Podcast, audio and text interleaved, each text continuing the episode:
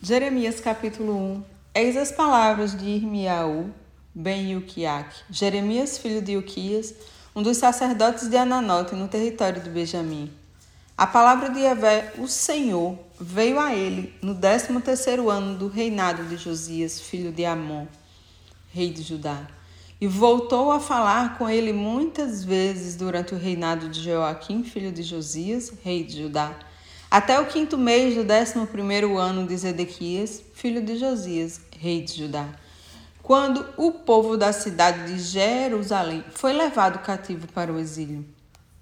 A palavra de Yahvé chegou a mim com a seguinte convocação: Antes mesmo de te formar no ventre materno, eu te escolhi. Antes que viestes ao mundo, eu te separei e te designei para a missão de profeta às nações. Contudo, eu redargui Ó eterno Yahvé, eis que eu não sei me expressar como convém, não passo de uma criança. Entretanto, o Senhor me ordenou, me orientou. Não alegues que és muito jovem.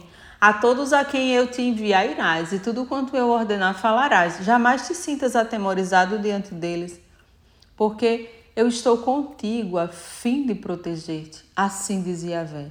Então, o Senhor estendeu a mão, tocou a minha boca e declarou-me: Eis que a partir de agora coloco as minhas palavras na tua boca. Vê, eu hoje concedo autoridade a ti sobre as nações e reinos da terra, para arrancar, despedaçar, destruir e exterminar, mas também para edificar e plantar. E a palavra de Yahvé veio a mim indagando: O que estás vendo, Jeremias? Ao que respondi: Vejo um ramo de sheikere, amendoeira. Então Yahvé replicou: Viste bem, porque eu estou shokere vigiando, a fim de que minha palavra se cumpra. A palavra do Senhor foi dirigida pela segunda vez nesses termos. O que estás vendo? Ao que respondi: Vejo uma panela fervendo, ela está inclinada do norte para cá. Então Yahvé me esclareceu do norte derramasse a desgraça sobre todos os habitantes da terra. Porquanto, eis que estou convocando todos os povos dos reinos do norte, afirma Yahvé.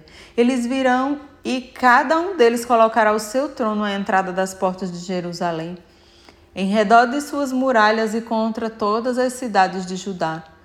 Pronunciarei contra eles os meus julgamentos por toda a sua malignidade, porque eles me desprezaram, queimaram incenso a outras divindades e adoraram ídolos feitos por suas próprias mãos. Mas tu, prepara-te, cingirás, os teus rins, levantar-te-ás e lhes pregarás tudo o que eu te ordenar. Não tenhas receio deles, para que eu não te faça ter medo deles. Quanto a mim, Eis que te coloco a partir de hoje como uma coluna de ferro, como uma muralha de bronze diante de toda a terra.